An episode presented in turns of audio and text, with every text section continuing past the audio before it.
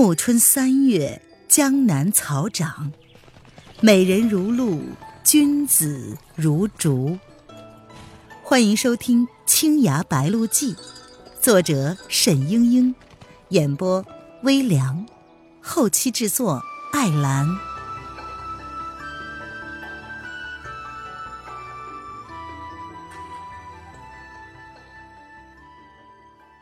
第四十一章。寻离离，自善中经天母，过关岭，越赤城，是一条绵延的古老驿道。青山水国，长亭短亭，不知走过了多少旅人，留下了多少传说。只是唐末以来，战火纷纭，民不聊生，这条古道也渐渐的萧条。只剩下满山的幽花，开了又落，落了又开。娄迪飞将沈轩送至天台山下的善溪边，两个人一路同行，又说了许多话。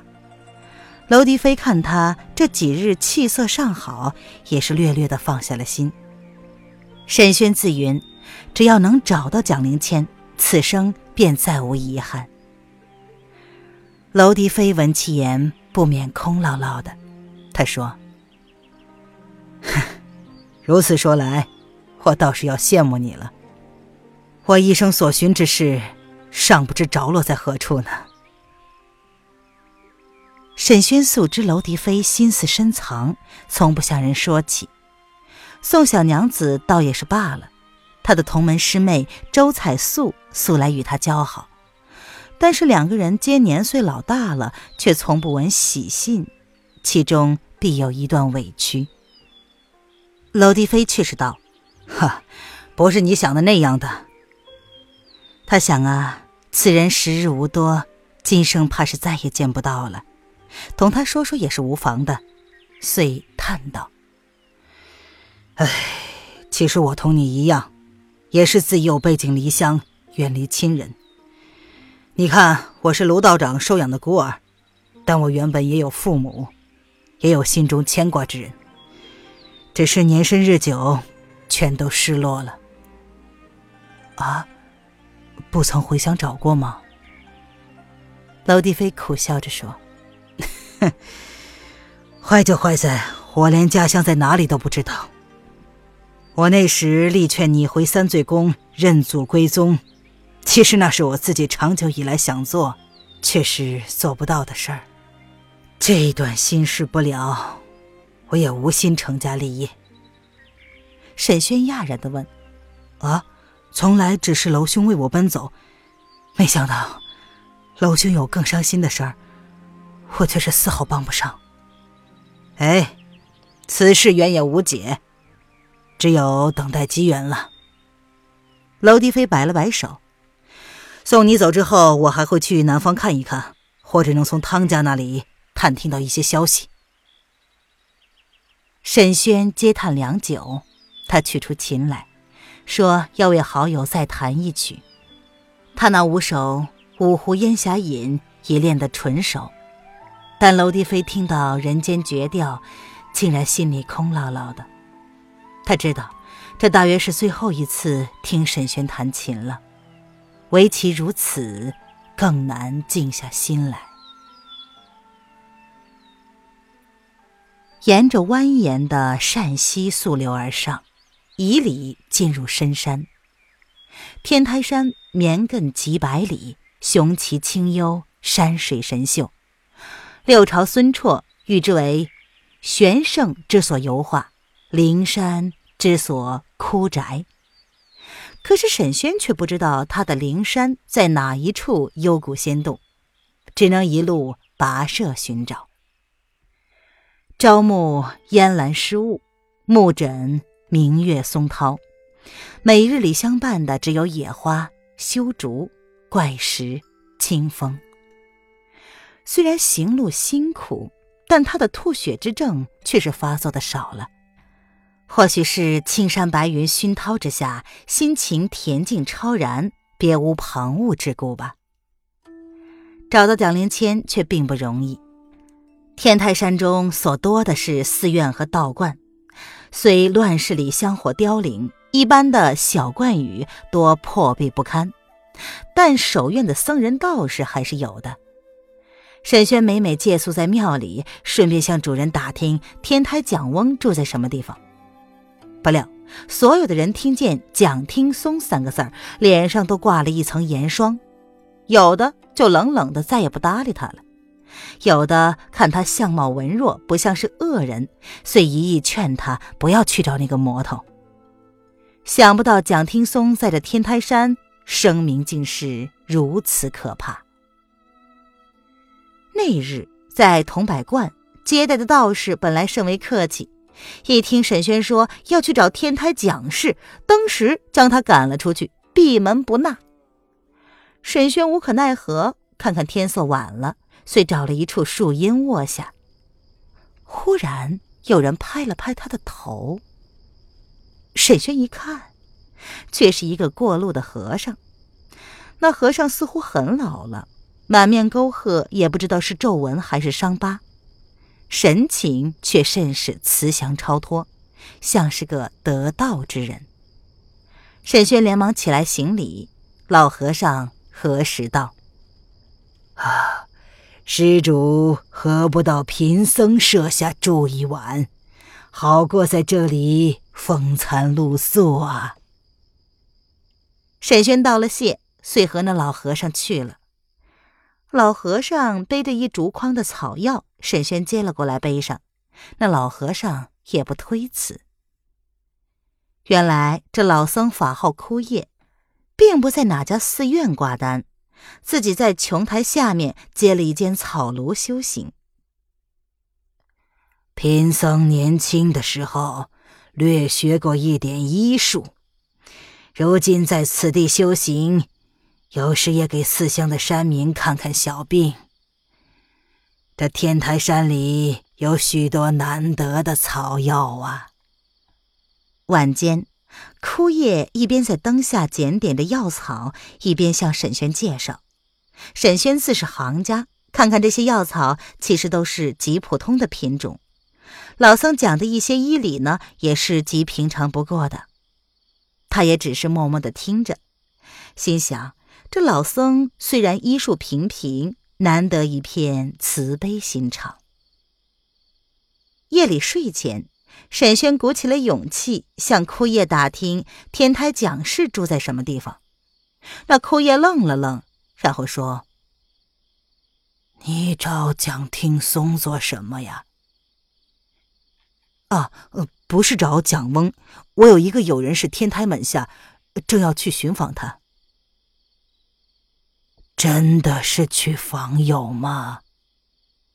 枯叶问道。他的眼中竟有一丝焦虑，沈轩不觉得脸红了红，但还是道：“啊，真是的。”枯叶看在眼里，似乎是松了一口气，然后说：“啊哈，原来如此。蒋翁仇家甚多，贫僧还担心你是去向他寻仇的呢。那个人很厉害。”只怕你要吃亏呀！既是访友，倒也罢了。不过，这天台山上很多年前就没了天台地死了，呃，只剩下蒋翁和他收养的一个小女孩。你要找的，难道是蒋家小娘子？沈轩被人一语道破，禁不住的有些羞愧。他低声道：“呃，呃，正是蒋娘子。长老知道她吗？”枯叶叹了一口气：“唉，小的时候见过一两回。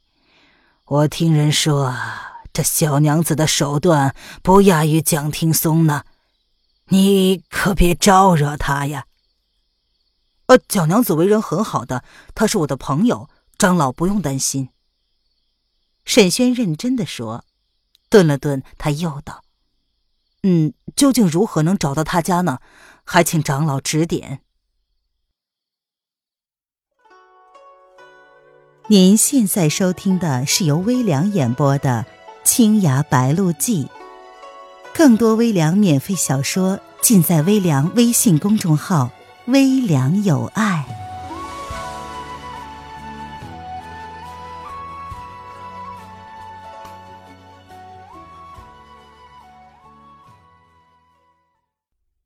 枯叶却是不回答，只是转过身挑灯，喃喃的道。不可去呀，不可去。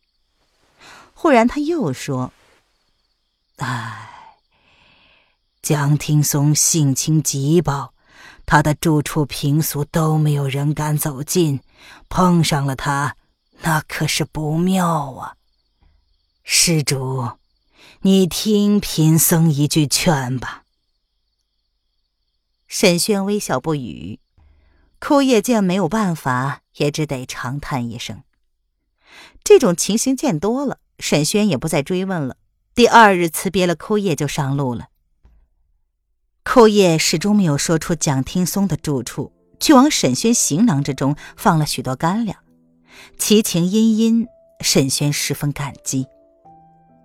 其实沈轩虽然打听不到什么消息，还是有主意的。他想，蒋听松记号赤城山人，多半就住在赤城山了。至少到了赤城，就会有线索了。这一日，渐近黄昏，忽然看见前面的山峦之间一片丹霞，沈轩的心不觉得狂跳起来。赤城霞起已见标，赤城山以霞闻名。却是因为山顶的岩石呈朱红色，夕阳一照，灿若明霞，故为天下一绝。沈轩无暇欣赏，赶快爬到山顶，穿出一片林子，果然看见一片破旧的宅院，油漆剥落的匾上可以辨出“赤城山居”几个字儿。沈轩心里七上八下，此番造访，倘若能先见到蒋灵谦。固然是好的，黎黎纵然发发脾气，总会维护他的。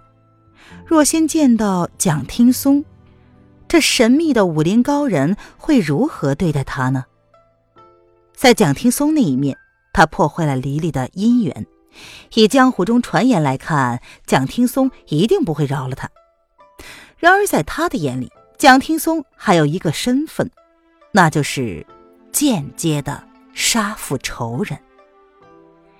想到此处，那飘满整个洞庭湖的血色又荡漾到了眼前。沈轩闭了闭眼，暗道：“我已经没有几天可活了，只求能见到黎黎，别的管不了了。”他举手便敲响那大门，不料那门吱呀一声就开了。摇晃了几下，几乎就要垮掉。呵，原来根本没有插门。走进去一看，却是一片极大的庭院，依稀是当年的练武场。野草蒿棚早已长得齐腰，在晚风之中摇曳。沈轩心想：这么多屋子，不知道黎黎住哪一间。遂他提了气息，大声的道。洞庭沈轩求见赤城山主人。他连说了三遍，只听见山谷里传来了自己的回音。哦，难道都不在家吗？犹豫片刻，穿过练武场，向那排房屋寻去。这些房子早已没有人住了，瓦松基顶，糊涂成群。沈轩拨开了乱草，从门窗之中望进去，只见断梁残柱，幽幽暗暗之中飘晃着蛛网沉丝，没有半点的人气。转到后院，却看见拐角处有一间屋子，阶下甚是洁净。沈轩心中一动，奔了过去。那间屋子里依然没有人，但却收拾得干干净净。雅致的青纱罗帐低垂着，看起来像是女子的闺房。房间很大，书架、旗屏、琴台、花案一应俱全，无一不是极尽精致考究。沈轩随便看了看一只花瓶，发现竟然是纯银打制的，虽然年久，上面嵌着一对拇指大的松石，仍是熠熠有光。难道这是黎黎的房间？沈轩越看越觉得不像。黎丽简朴洒落，连衣裳也全都是素色的，她的屋子怎么会如此奢华呢？像是养尊处优的闺阁千金一般。而且，沈轩再看看就发现了，这屋子里的东西虽然整洁，却也是多年前留下的。那琴弦已然崩断。宝镜已然无光，罗帐也朽了，似乎一拉就要碎掉。夕阳残照忽然从窗棂之间透过来，落到东墙一幅画上。沈轩望过去，不看则已，一看几乎吓了一跳。画上一个盛装的女郎，容光满面，风姿楚楚，虽然年轻了一些，沈轩还是一眼就认出来。这是叶来夫人。沈轩虽然早知道叶来夫人是天台门下，却没想到他的闺房留在这里。画的落款提着“明珠小赵，赤城山人，于乙酉年避逃时”。原来叶来夫人是蒋听松的亲生女儿，叫做蒋明珠。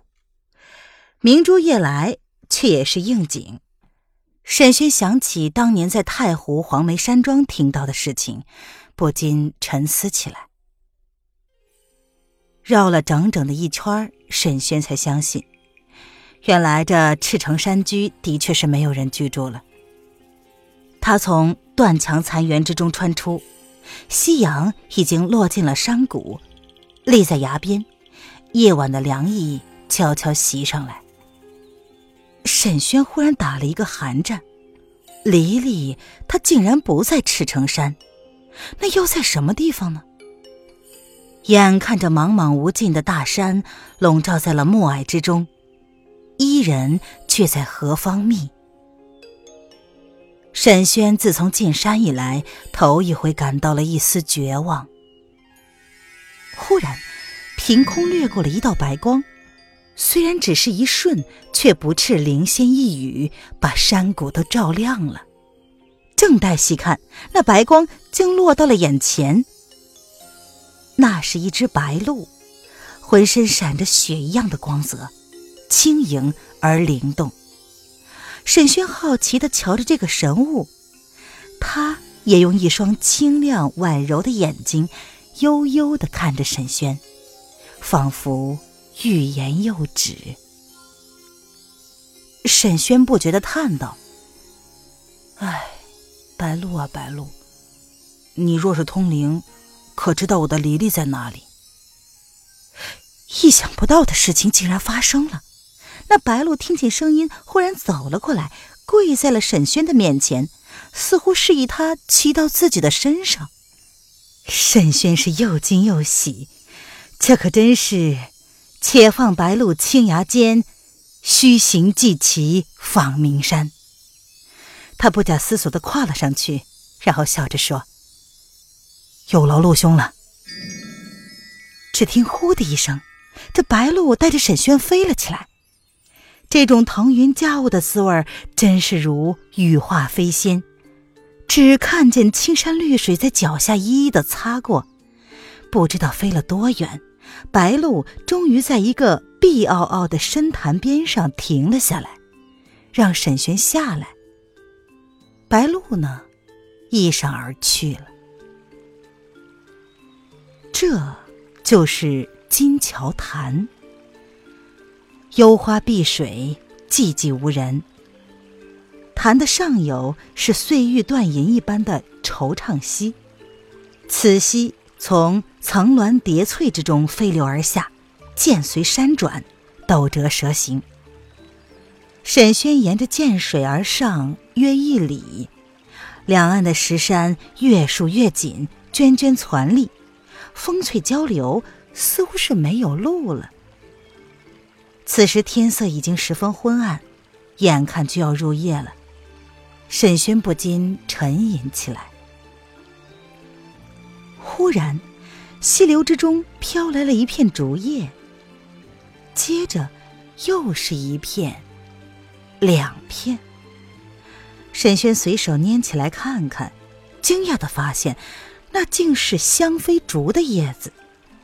他心中一亮，朝竹叶流来的方向看去。一块大石的背面，果然隐隐有路。于是他渡水越石，向山谷的深处走去。亲爱的听众朋友，本集播讲完毕，感谢您的收听。